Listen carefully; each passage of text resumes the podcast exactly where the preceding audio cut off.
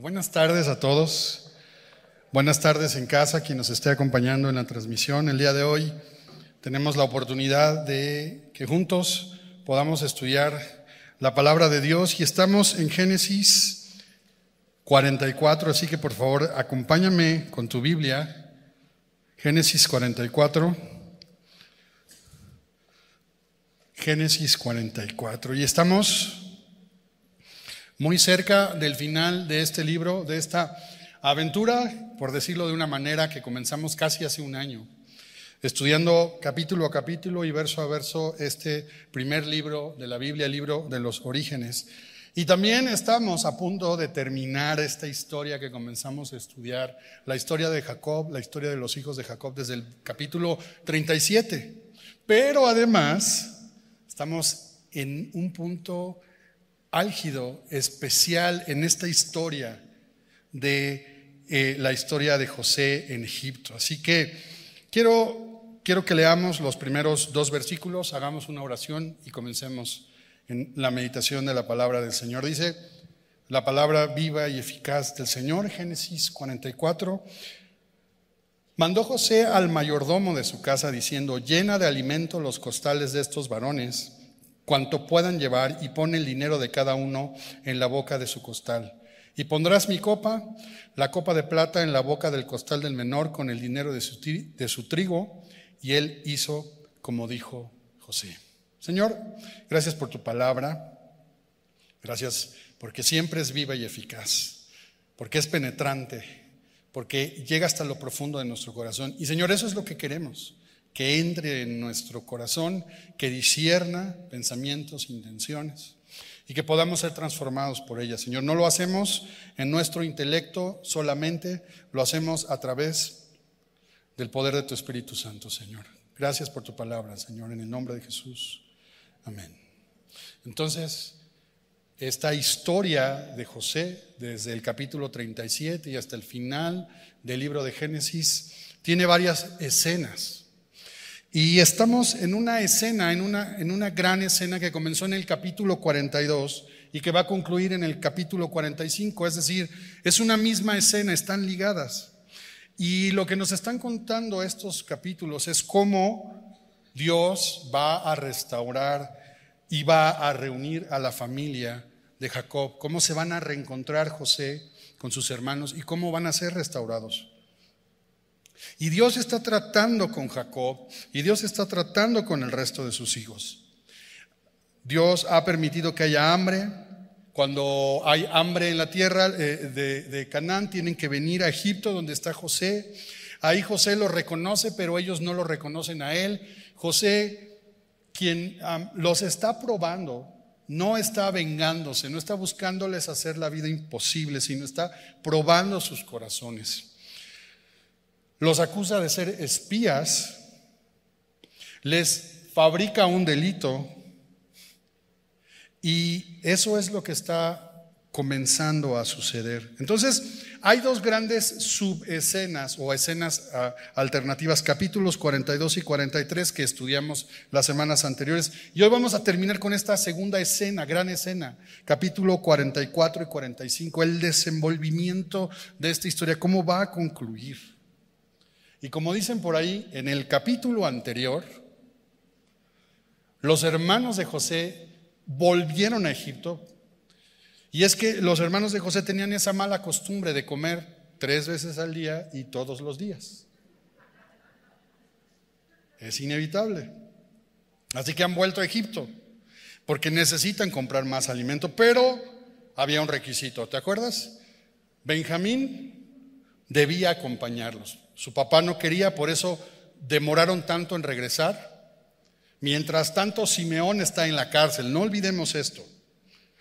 Entonces regresan, José los recibe y ordena un banquete. Así que el contexto del capítulo 44, que acabo de leer estos versículos, es, están en un banquete. Están platicando, están disfrutando, están comiendo, están ahí felices. Y mientras eso sucede, en medio de ese banquete, José está preparando la última de las pruebas para sus hermanos. Y déjame decirte esto, el camino de la restauración es un camino de disciplina. Es una invitación al arrepentimiento, es un, llamado a volver a Dios. Pero Dios lo va a hacer a través de muchas circunstancias, pero en todas esas circunstancias que pueden parecer adversas a nosotros, Dios quiere extender su misericordia. Así que yo te pido que mientras vamos avanzando en este capítulo 44, vamos leyéndolo y vamos meditando en él, no lo veas como una historia, como un cuento más, no lo es, no es una fábula, no lo es tampoco, es una historia, es algo que sucedió, es un evento. Pero quiero que lo veas como un espejo. Cuando nos acercamos a estas historias en el Antiguo Testamento necesitamos mirarnos como en un espejo y aceptar la realidad que refleja ese espejo porque si no, no hay manera en la que podamos ser transformados. Y entonces, mientras ellos están degustando una comida, imagínate, están en un periodo de hambre y de escasez, y en la casa de José hay asado, pedazos de carne, imagínate lo que era eso para ellos. Están en un banquete, están disfrutando. Y mientras eso sucede, José, como lo oímos en estos primeros dos versículos, está eh, tramando un plan. ¿Cuál es ese plan? Llama a su siervo y le dice, llena hasta el tope sus costales, llénalos lo más que puedas de alimento. Les vas a devolver el dinero y en el costal de Benjamín vas a poner la copa de plata que te estoy dando. Y entonces, versículo 3, venida la mañana, los hombres fueron despedidos con sus asnos. Habiendo ellos salido de la ciudad de la que aún no se habían alejado, dijo José a su mayordomo, y aquí se va a ejecutar ese plan, levántate y sigue a estos hombres, y cuando los alcances, diles, ¿por qué me habéis vuelto mal por bien? ¿Por qué habéis robado mi copa de plata? ¿No es esta en la que bebe mi Señor y por la que suele adivinar? Habéis hecho mal en lo que hicisteis. Cuando Él los alcanzó, les dijo estas palabras. Entonces, imagina que estos hombres ya van saliendo de la ciudad, las pirámides de Egipto van quedando atrás y a punto de cruzar la frontera llegan para detenernos. Hey, ¿por qué hiciste esto mal y pues ellos no saben qué está pasando. Hey, ¿por qué robaron la copa de plata de mi Señor? Y aquí ellos no saben de qué, qué está pasando. No saben qué está sucediendo. Hey, han hecho muy mal con todo esto. Y es que José, en el fondo, está suministrándoles exactamente las mismas condiciones les está recetando la misma medicina que él recibió de sus hermanos. Está creando unas condiciones para provocar una reacción, para ver qué hay en el corazón de ellos. ¿Qué han pasado en las vidas de sus hermanos que lo vendieron, que estuvieron dispuestos a matarlo y que luego estuvieron listos para venderlo a unos comerciantes y que fuera vendido como esclavo en Egipto? ¿Qué hay en su corazón después de veintitantos años? ¿Sabes? José en realidad estuvo cavando un pozo lleno de emociones, de contrariedades que iba sofocando a los hermanos hasta provocar una reacción y ver qué había ahí. En otras palabras, construyó y fabricó un delito. Los está acusando de haber robado su copa de plata. Mira, yo no tengo copas, pero sí tengo tazas de café. Y hay de aquel que ose usarla para tomar café. Y más si en esa taza hay café instantáneo, directito al Seol. ¿Por qué habéis robado mi copa de plata? Dice el texto. Y sabes, es interesante que José elige su copa y no elige su Apple Watch, no elige una tablet, no elige algo más, sino elige su copa. Y la copa en la Biblia es, tiene un significado, tiene un doble significado. Mira, acompáñame rápidamente a estas citas bíblicas. Salmo 16.5 dice, Señor, solo tú eres mi herencia, mi copa de bendición. Tú proteges todo lo que me pertenece. Estoy leyendo la nueva traducción viviente. Salmo 116, verso 13, también en la nueva traducción viviente dice, levantaré la copa de la salvación y alabaré el nombre del Señor por salvarme. Entonces, ¿te fijas? La copa habla de bendición y de salvación, pero en la Biblia también encontramos una contraparte. Jeremías 25, 15 dice, toma de mi mano la copa de vino de este furor y da beber de él a todas las naciones a las cuales yo te envío. Apocalipsis 16.1 dice, oí una gran voz que decía desde el templo a los siete ángeles, id y derramar sobre la tierra las siete copas de la ira de Dios. Así que representan dos cosas, bendición y maldición. En otras palabras, la copa representa juicio, prueba, y eso es lo que está sucediendo con ellos. Ahora, antes de seguir avanzando, no voy a tomar mucho tiempo para esto, pero quiero llamar tu atención porque puede causar confusión. Porque parece que era, eh, este, José, la pregunta es, ¿era entonces un adivino, José? O sea, practicaba la adivinación. Y no, no, no es así. No quiere decir el texto esto. Sin embargo, en Egipto, en el momento en el que estaba, era muy común la práctica de la adivinación y era muy, muy común la práctica de la hidromancia. A través de agua, agregando aceite o algún líquido, se hacía una, un ritual, entre comillas, de adivinación. Recordemos, la Biblia condena la práctica de la adivinación, la considera una abominación y no está hablando de que eso es correcto. Recuerda que José es conocido por haber interpretado varios sueños. Así que los egipcios, en una cultura y en unas creencias muy paganas, pues ellos piensan que él es un adivino, piensan que tiene algún sistema de adivinación.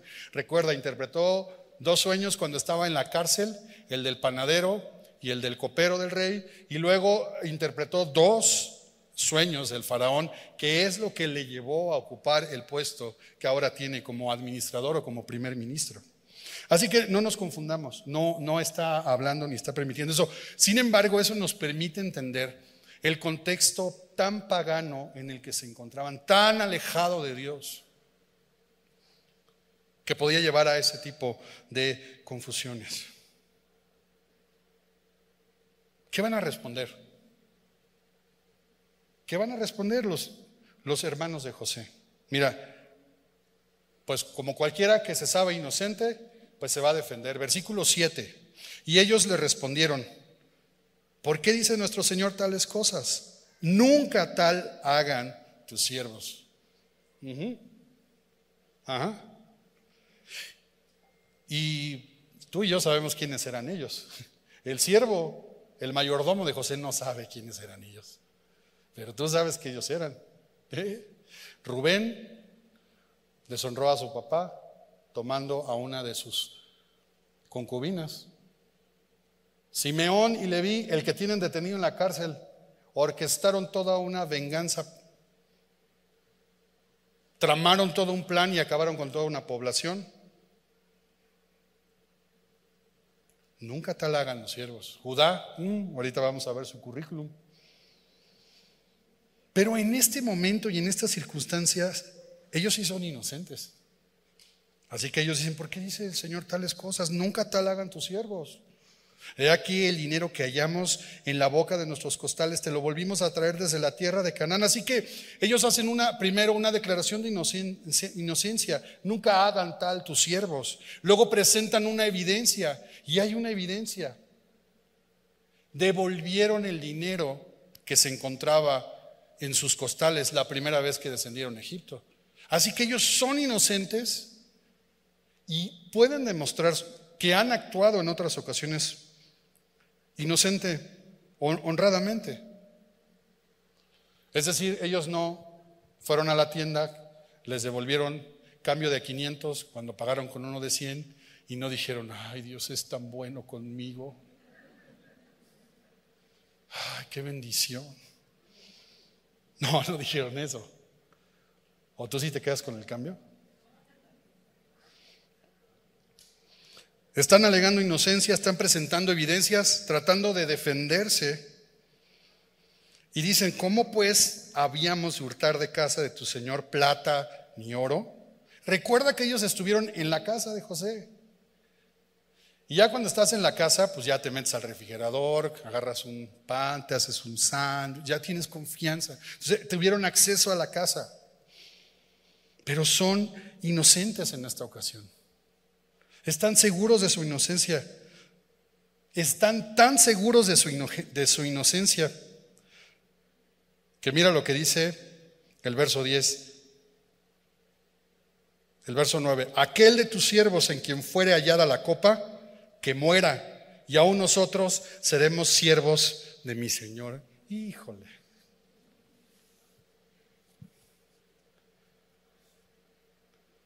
O sea, acabaron la tumba de su hermano, sin quererlo y siendo inocentes. Son inocentes, han probado ser inocentes. Están tan seguros de su inocencia que son capaces de decir, pues, ejecuta al que le encuentres, porque no la vas a encontrar. Y nosotros nos quedamos como esclavos. Y entonces, verso 10, él dijo, también ahora sea conforme a vuestras palabras, dice el siervo, que por cierto es muy buen actor, hay que darle un Oscar, porque está actuando a la perfección. Mira nada más lo que va a hacer, ok, que sea como ustedes dicen, Aquel en quien se hallare será mi siervo y vosotros seréis sin culpa. Y miren nada más, qué buen actor y qué bondadoso el siervo, porque ellos le ofrecieron pena de muerte y él dice, no, no, no, no, tranquilos. Nada más que se quede como esclavo. A donde encontremos la copa de plata de mi Señor, ese va a quedarse aquí para siempre. Va a ser un esclavo. Es más, ni siquiera va a ser esclavo de José, va a ser mi esclavo. Ellos entonces, verso 11, se dieron prisa, derribaron cada uno su costal en tierra, abrió cada cual el costal suyo y buscó, y todavía lo hace de emoción, porque él sabe dónde está la copa y comienza desde Rubén, desde el mayor comenzó y acabó en el menor, y la copa fue hallada en el costal de Benjamín. Y quiero que te imagines a estos hombres, que son inocentes, que han podido demostrar en este, en este momento que han actuado honestamente frente a la evidencia de robo. No hay manera de que puedan decir algo. La realidad les explotó en la cara, despedazó todos sus argumentos y todas sus evidencias. Y el texto nos deja en un silencio. Pero la pregunta es, después de conocer a estos hombres, la pregunta es, ¿qué van a hacer? ¿Qué van a hacer? Porque ahora su hermano Benjamín está exactamente que José hace 20 años, en un pozo, a punto de ser esclavo, como vendieron a su hermano José. ¿Qué van a hacer? ¿Van a negociarlo? ¿Van a tratar, bueno, pues tratemos lo mejor?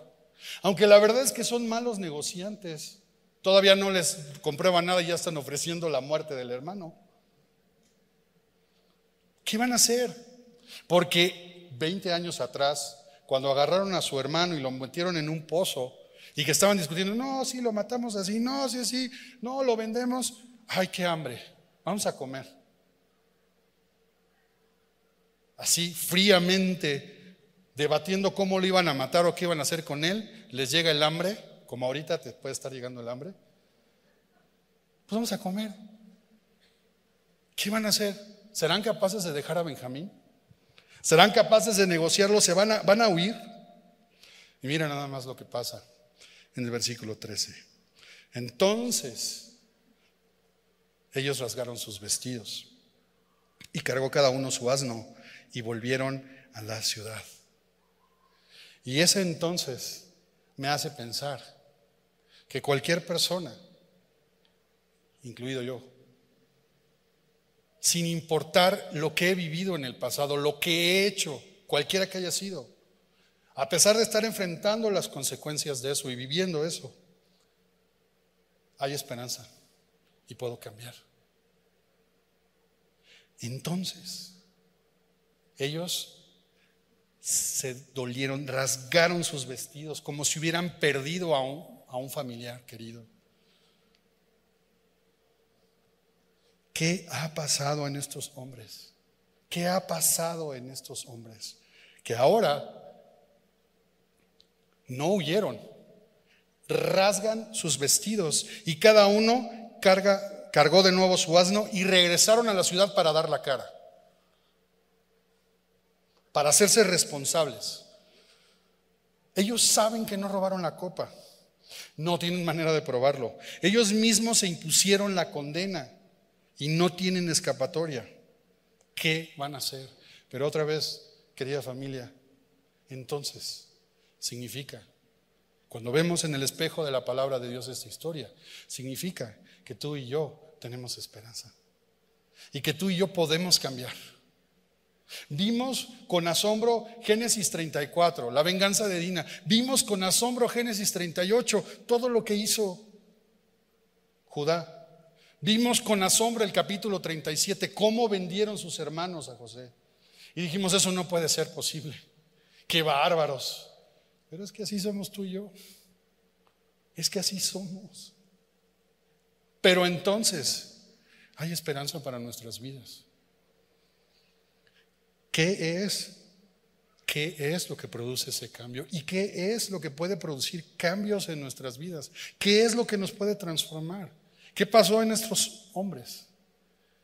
Y el texto, así está hecho la Biblia. No nos va a dar una solución, una fórmula mágica. Sigue contando la historia. Y mira lo que sucede, versículo 14. Vino Judá con sus hermanos a casa de José, que aún estaba allí, y se postraron delante de él en, tierra. Es como la cuarta vez que sus hermanos se inclinan ante José. ¿Te das cuenta? Los sueños de José se cumplieron. No eran sueños de grandeza, no eran sueños donde él se veía como presidente de Egipto. No. De hecho, los sueños que él tuvo se cumplen en circunstancias sumamente complicadas y dolorosas para todos. Hay hambre en la tierra, hay una separación, hay dolor, hay consternación, están todos en un pozo. Y se están cumpliendo esos sueños. Verso 15, y les dijo José, ¿qué acción es esta que habéis hecho? José también se merece un, un, Oscar. ¿Qué acción es esta que habéis hecho? ¿No sabéis que un hombre como yo sabe adivinar? Entonces dijo Judá, ¿qué diremos a mi Señor? ¿Qué hablaremos o con qué nos justificaremos? Están completamente doblegados. Y déjame decirte una cosa, aún en nuestros mejores momentos, en los momentos de honestidad, de integridad, en esos momentos de emoción espiritual, donde anhelamos y queremos agradar a Dios, y eso Dios lo provoca, aún en esos momentos, no podemos alegar inocencia por nuestras propias fuerzas. No podemos justificarnos. Aún esos actos de piedad y de honestidad de adoración a Dios que surgen por la obra de Dios en nuestras vidas. Eso no puede comprar nuestra justicia delante de Dios.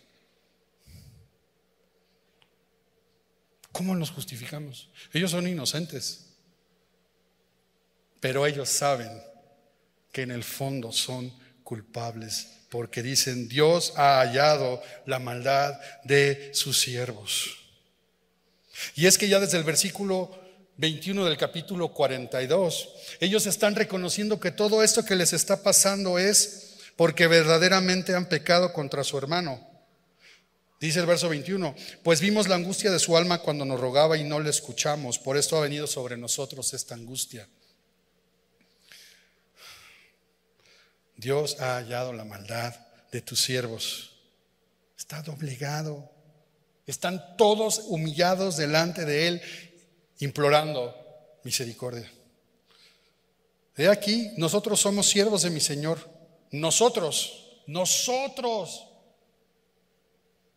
¿Qué pasó en estos hombres que estaban divididos, peleados, con rivalidades? nosotros, y también aquel en cuyo poder fue hallada la copa.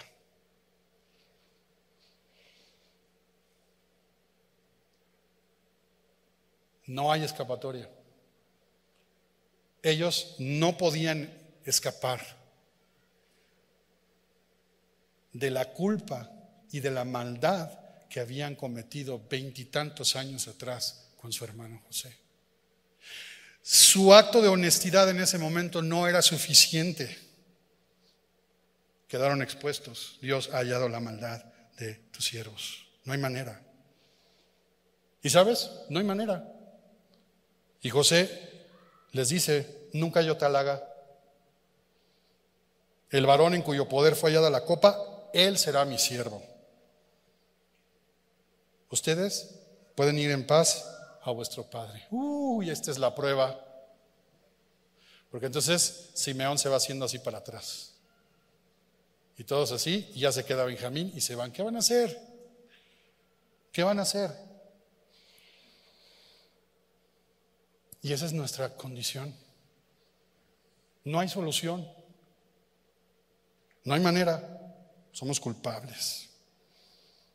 ellos están hincados, están doblegados, rasgando sus vestidos, inclinados, haciéndose responsables, reconociendo su maldad, se han entregado como siervos y estos hombres, insisto, no son los mismos que conocimos en los capítulos anteriores, cuando estábamos consternados diciendo, ¿cómo en la Biblia hay esto? Bueno, pues ¿cómo en la Biblia está este entonces? ¿Y cómo en la Biblia está esta historia de restauración? Ahora están unidos, están solidarios, están arrepentidos, están humillados. Nunca tal haga, no hay solución. Pero lo que viene a partir del versículo 18 es una petición. Dice Judá, entonces Judá se acercó a él y dijo, ay, Señor mío. Y cuando encuentres un ay en la Biblia, es un lamento, no es un ay. Dios es un ah, Señor. Es un lamento grande, grave. No es solamente un dolorcito, sino es un lamento, ay, Señor mío. ¿Y ahora qué dice?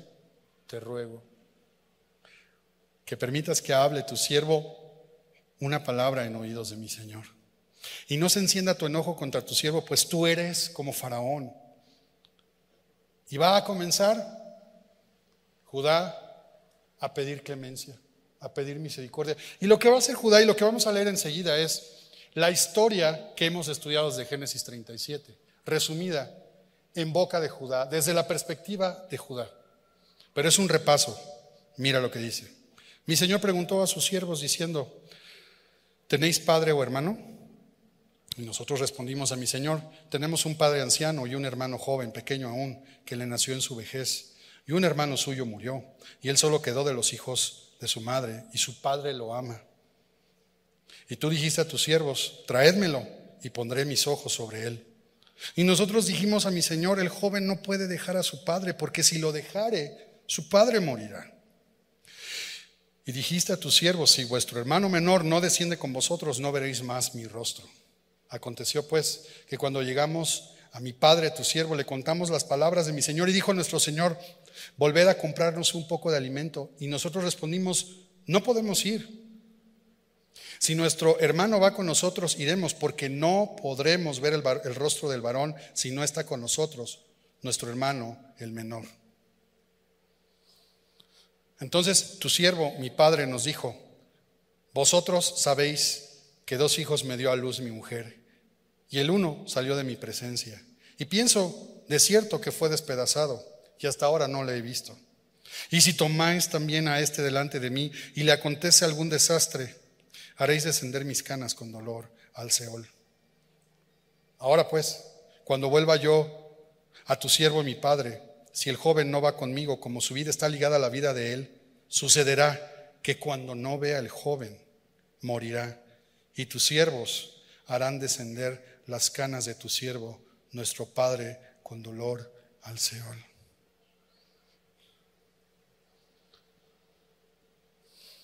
¿Cuál fue el origen de los problemas, rencores, divisiones en la familia de Jacob.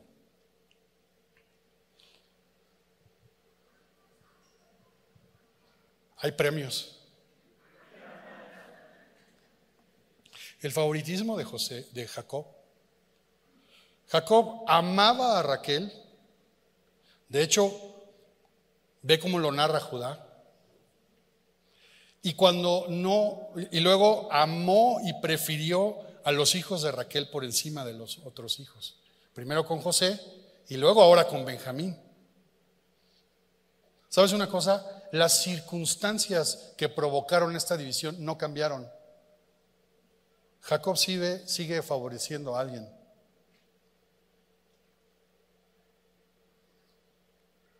Pero quiero que observes cómo lo platica Judá. No lo está platicando como alguien traumado, rencoroso, sino lo platica como alguien que ha sido redimido. Mi papá amó, es la mamá del niño. Pero hay algo que más me impacta. No ha cambiado el favoritismo de Jacob, pero ellos sí cambiaron. O sea, yo quiero que te pongas en el lugar de los hermanos. Simeón se quedó en la cárcel y Jacob no lloró por él. De hecho, debieron haber regresado antes por más alimento, pero no regresaban porque Jacob no quería dejar ir a Benjamín. ¿Qué sientes cuando pasa eso? Eso no está bien. Eso provoca celos, ira, rencor, venganza, odio entre los hermanos. Quiero decirte una cosa, eso no ha cambiado, pero estos hombres ahora han cambiado. Y este hombre y Judá está diciendo algo maravilloso, quiero honrar a mi papá. Lo que él está diciendo es, no me importa lo que pasó en el pasado, no importa las circunstancias, yo voy a hacer lo que debo hacer y yo no quiero que mi papá tenga más dolor, lo voy a honrar, lo queremos honrar, yo no puedo regresar delante de él, porque yo no le quiero provocar ese dolor, se lo merecía por todo lo que les hizo. No, ese no es el tono de Judá. ¿Qué clase de transformación tiene que haber en nuestras vidas para que cuando hablemos de nuestro pasado, cuando hablemos de las cosas en las que tú y yo no tuvimos control en nuestra vida, que nos afectaron y nos hicieron víctima, podamos hablar de esta manera, podamos contarlas de esta forma, y sin rencor y sin dolor, podamos verbalizar y decir las cosas de esta manera. No voy a provocar un mal, lo voy a honrar.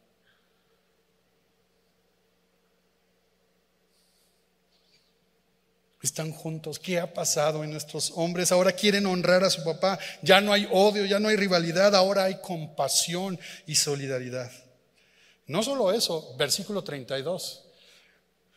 Judá sigue hablando y dice, como tu siervo salió por fiador del joven con mi padre, se hizo responsable.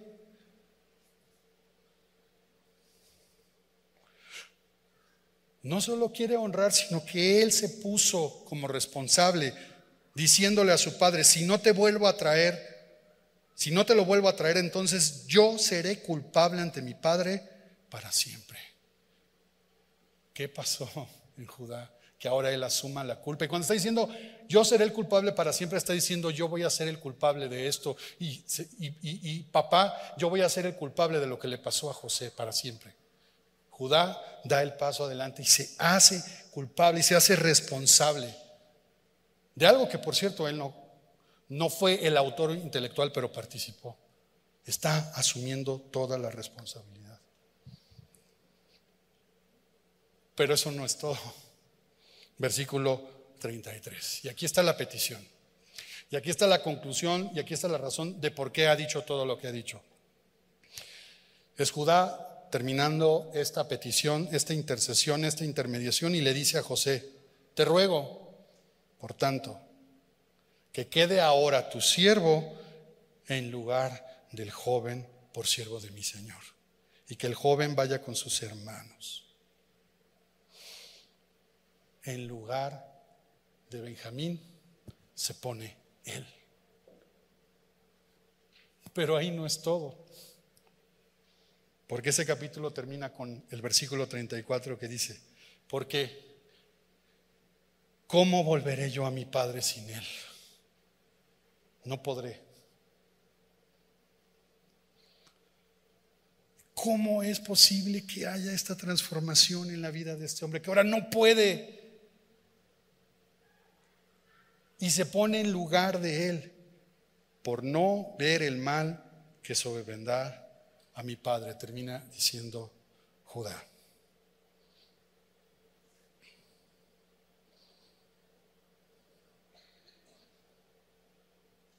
Y vuelvo a preguntar, ¿qué tiene que pasar en nuestras vidas para que pueda haber un cambio como el que hubo en la vida de estos hombres? Porque si tú y yo estamos aquí, es porque sabemos de nuestra necesidad de Dios y queremos que cambien las circunstancias, queremos que mejoren las cosas. Y muchos de nosotros queremos mejorar y queremos ser mejores personas. Queremos ser la mejor versión de nosotros mismos. Pero déjame decirte una cosa, no puede haber transformación, no puede haber mejor versión, no puede haber una versión 2.0 mejorada y restaurada, si no es a través de este proceso en el que Dios nos permite entrar. No hay otra forma. Y hay cuatro preguntas en el texto, y con esto vamos a concluir. Cuatro preguntas, que son las cuatro cosas que nos llevan a, aceptar, a entender y a mantenernos en el camino de la transformación de Dios, no de nosotros mismos. Y la primera es, ¿por qué habéis vuelto mal, mal por bien? ¿Por qué? Necesitamos reconocer nuestra condición de pecadores. Y me encanta la Biblia y me encanta la manera en la que Dios nos da clases de doctrina y de teología, porque no nos da definiciones rimbombantes ni superintelectuales. ¿Quieres saber cuál es la definición más sencilla de pecado? Mal por bien. Eso es. Nosotros cambiamos el bien de Dios por el mal, porque Dios creó todo el mundo, creó todo el universo y nos creó a nosotros como corona de la creación. Pero nosotros cambiamos el bien por el mal, mal por bien. Porque nosotros queríamos gobernarnos a nosotros mismos. La serpiente viene con Eva y con Adán y les dice, hey, come de este, de este fruto para que sepas el bien y el mal. Y no es que Dios quisiera mantener en ignorancia al hombre y a la mujer, nada. Lo que Dios quería es ser la fuente de consejo y de sabiduría permanente del ser humano. Y entonces viene este engaño. Y lo que en realidad compraron y compramos todos como humanidad es una falsa autonomía. Porque de nada nos sirve saber qué está bien y qué está mal si no somos capaces de hacer lo correcto. Y acabamos de ver estos hombres que aún siendo inocentes no les alcanzó su inocencia para ser justificados y evitar un castigo tremendo. ¿Sabes cuál era el castigo en Egipto para los que robaban? 200 varazos. Pero no de esa varita cristiana, ¿eh? con picos. Después eran aprisionados, llevados a cárcel y después, ¿sabes qué? Decidían, lo veían y decían, ah, creo que sirve para trabajar toda la vida en un campo, en una mina, en algo así. No, mejor lo matamos. Eso era el castigo. Eso era lo que le esperaba a Benjamín. Según la costumbre de ese país. Nosotros cambiamos esa bendición teniendo la copa de bendición, la convertimos en una copa de maldición. Robamos, usurpamos, maquinamos, nos declaramos inocentes y nos tratamos de justificar por nuestros propios esfuerzos. Y eso no puede transformarnos, eso no puede cambiarnos. Es decir, nos queremos apropiar de la bendición a nuestra manera. ¿Por qué habéis vuelto mal por bien. Pero hay otra frase y hay otra pregunta que hace Judá cuando está doblegado ante José y dice, ¿qué hablaremos o con qué nos justificaremos? Entonces tú y yo tenemos que reconocer que hacemos esto, que es nuestra condición real y que no podemos justificarnos a nosotros mismos. José Luis, eso ya sé, ya sé que la justificación, ya sé que Jesús, que la posición, que la imputación, que la declaración de inocencia, sí, pero la manera en la que la Biblia nos enseña esos principios son de una manera viva y real. Porque tú y yo que conocemos y abrazamos esos principios de la salvación por fe, por gracia, nos encontramos a veces intentando demostrar nuestra inocencia. Ahora ya soy honesto, ahora ya me porto bien. Y entonces Dios, que es bueno y misericordioso, permite múltiples y diferentes circunstancias para que se exponga nuestra condición y para que digamos, ¿cómo me puedo justificar? No me puedo justificar. Dios, has hallado mi maldad. Y eso es lo que, esa es la explicación de lo que nos pasa. Dios tratando con nuestras vidas, porque Dios quiere transformarnos, porque Dios quiere renovarnos, porque Dios quiere cambiarnos. Por eso Dios permite las circunstancias, que por cierto no tienen que ser necesariamente malas. También hay circunstancias buenas, muy buenas, que Dios quiere usar para transformarnos. Dios no quiere dejarnos en nuestra condición, Dios quiere transformarnos. Y por eso, por eso nos pasa por este por estas circunstancias. Pero aún así, reconociendo nuestra condición, reconociendo que nada puede justificarnos, estamos frente a la pena, frente al castigo, estamos frente a la condena. ¿Cuál es la solución? Y nuevamente Judá nos dice cuál. Él levanta la mano y dice, yo en lugar de él. La pena, el castigo, no puede ser borrado, anulado, pero la persona en quien se ejecute puede ser sustituida. Eso es lo que hizo Judá. Pero mis queridos hermanos, eso es lo que hizo Jesús por nosotros en la cruz. Por cierto, Jesús, descendiente de David, David, descendiente de Judá. Por cierto, qué casualidad. Pero hay una copa frente a nosotros. Salvación y bendición, juicio, condenación, maldición. ¿Cómo se hace esta transacción? ¿Cómo la cambiamos? José hizo un banquete Invitó a sus hermanos y así configuró la última de las pruebas para sus hermanos. Pero José, pero Jesús se hizo hombre, vino a esta tierra, esperó treinta y tantos años para estar frente a sus discípulos en la última cena, Lucas 22, 14 al 21. Y estando frente a ellos, decir, esta copa es el nuevo pacto en mi sangre que por vosotros se derrama. Y entonces Jesús desechó la copa de maldición y levantó una copa en unas nuevas condiciones de relación con Dios. No solo estoy hablando, y este mensaje no es solo para los que no han creído el Evangelio, es para los que hemos creído el Evangelio los que lo hemos abrazado y los que enfrentamos las circunstancias de ser creyentes en un mundo completamente contrario a Dios, teniendo deseos en nosotros mismos que batallan contra nuestro deseo de agradar a Dios y decimos, ¿qué nos puede ayudar? E intentamos hacer actos honestos de piedad y de devoción a Dios y nos damos cuenta que no es suficiente. Pero necesitamos recordar esto. Él cambió la copa para traer bendición y salvación. Jesús mismo en unos momentos después de la última cena, estando orando en el monte de los olivos, dijo, Padre, si quieres pasa de mí esta qué? copa de maldición.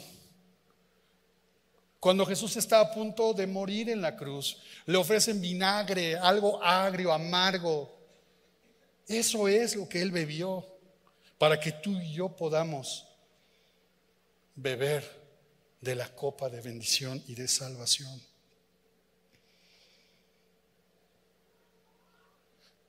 Estamos llegando al final de esta historia y en esta historia vimos cómo los hijos de Jacob, ellos menospreciaron la copa de salvación. Dios los eligió. Dios eligió a Abraham, a Isaac, a Jacob y a sus hijos para que fueran bendición a todas las familias de la tierra.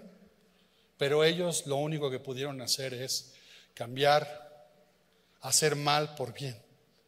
Igual nosotros. Nuestra redención nuestra salvación se materializa cuando Jesús, el descendiente de la tribu de Judá, toma la copa del juicio y muerte en lugar nuestro.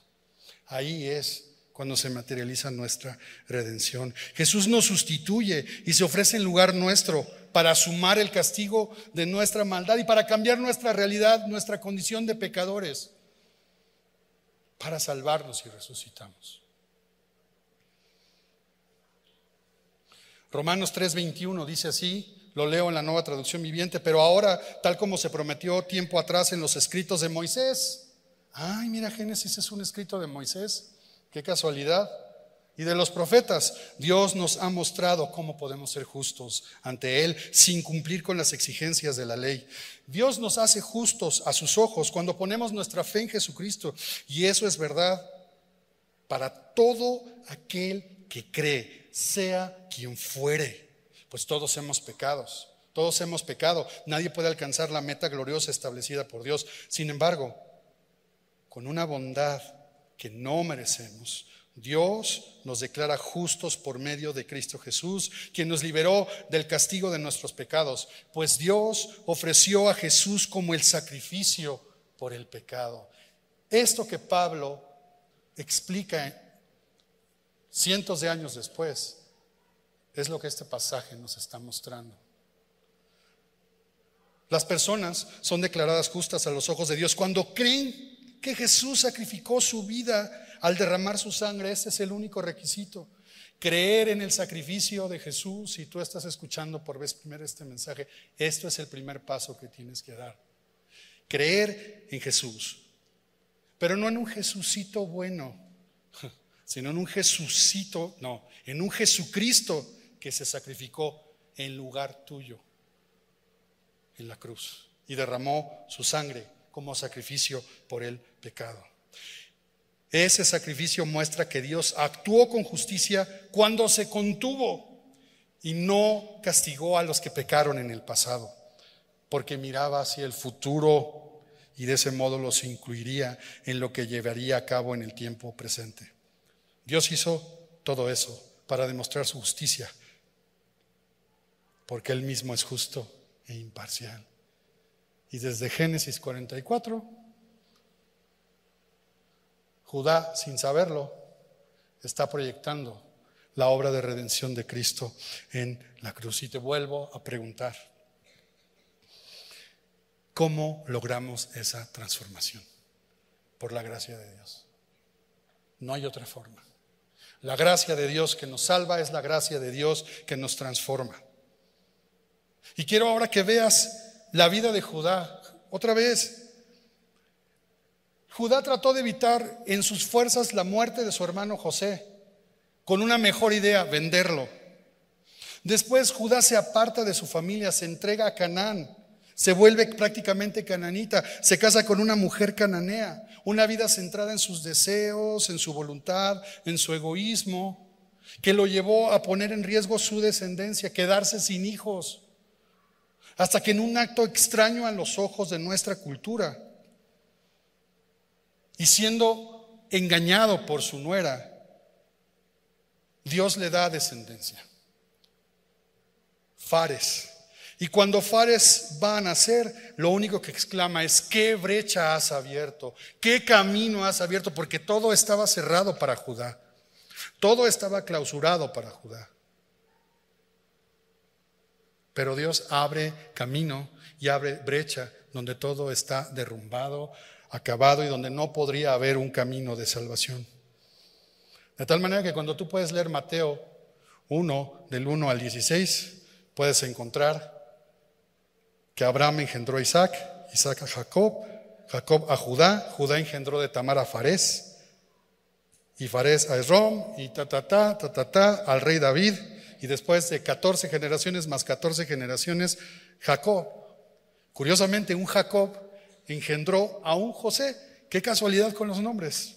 Marido de María, de la cual nació Jesús llamado el Cristo. ¿No te asombra esto? ¿No te asombra mirar la perfección de la construcción de la palabra de Dios y del mensaje de verdad y de poder que está en él frente a nosotros? Para revelarnos la gracia de Dios, que es la gracia que ha transformado a Judá en un hombre de fe. Un hombre de fe que ahora puede perdonar el favoritismo de su papá, puede perdonar su pasado, no tiene rencor, ya no tiene deseo de venganza. Un hombre que creyendo, teniendo fe, ahora puede doblegarse y humillarse, tomar la responsabilidad frente a su papá, tomar la responsabilidad y el liderazgo de sus hermanos y humillarse y reconocer, hey, es justo lo que nos está pasando porque Dios ha hallado nuestra maldad. Es, eso es lo que transformó la vida de Judá en un hombre que creyó y que miró el plan de Dios, aunque no lo entendió, como nosotros ahora lo estamos entendiendo. La misma gracia que nos salva es la misma gracia que nos transforma. Y por eso necesitamos entender que todo lo que nos está sucediendo es la misericordia y la gracia de Dios para transformarnos en hombres y mujeres que pongan toda su confianza en Jesucristo. Pablo hace toda una disertación acerca de esto en el libro de Romanos. Pero cuando llega al capítulo 12, verso 1, dice, por lo tanto, amados hermanos, les ruego que entreguen su cuerpo a Dios por todo lo que Él ha hecho a favor de ustedes, que sea un sacrificio vivo y santo. Y entonces, por un sacrificio, fuimos salvados. Por un sacrificio de Jesús, muriendo Él en nuestro lugar, fuimos redimidos. Para ser transformados, tú y yo, en un sacrificio vivo y agradable a Dios. Que sean un sacrificio vivo y santo. Es la clase de sacrificio que a Él le agrada. Esa es la verdadera forma de adorarlo. No imiten las conductas ni las costumbres de este mundo. Más bien, dejen que Dios los transforme en personas nuevas al cambiarles la manera de pensar. Entonces, aprenderán, y yo digo aprenderemos, a conocer la voluntad de Dios para ustedes, la cual es buena, agradable y perfecta. Un sacrificio nos puso en una relación correcta con Dios. Ese mismo sacrificio ahora nos puede transformar para hacer un sacrificio vivo, agradable para Dios. ¿Qué te, ¿Qué te, duele el día de hoy? ¿Qué nos duele el día de hoy? ¿Qué nos preocupa el día de hoy? ¿Qué cosa nos lleva al pasado con dolor, con ganas de venganza, con deseos de revancha o simplemente con aflicción, sintiéndonos víctimas. Y seguramente fuiste víctima. Pero eso no, Dios no quiere que nos quedemos así.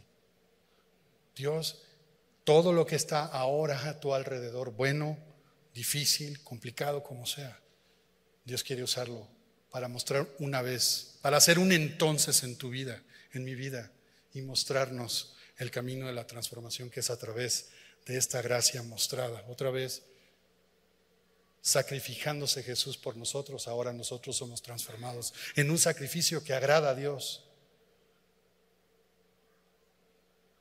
¿Por qué no presentamos eso delante de Dios? ¿Por qué no presentas tus circunstancias? ¿Por qué no presentamos lo que nos está pasando?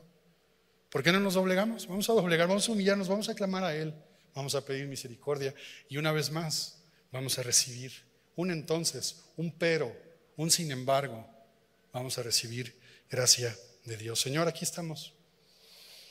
Tú sabes lo que nos duele. Tú sabes lo que nos da demasiada culpa.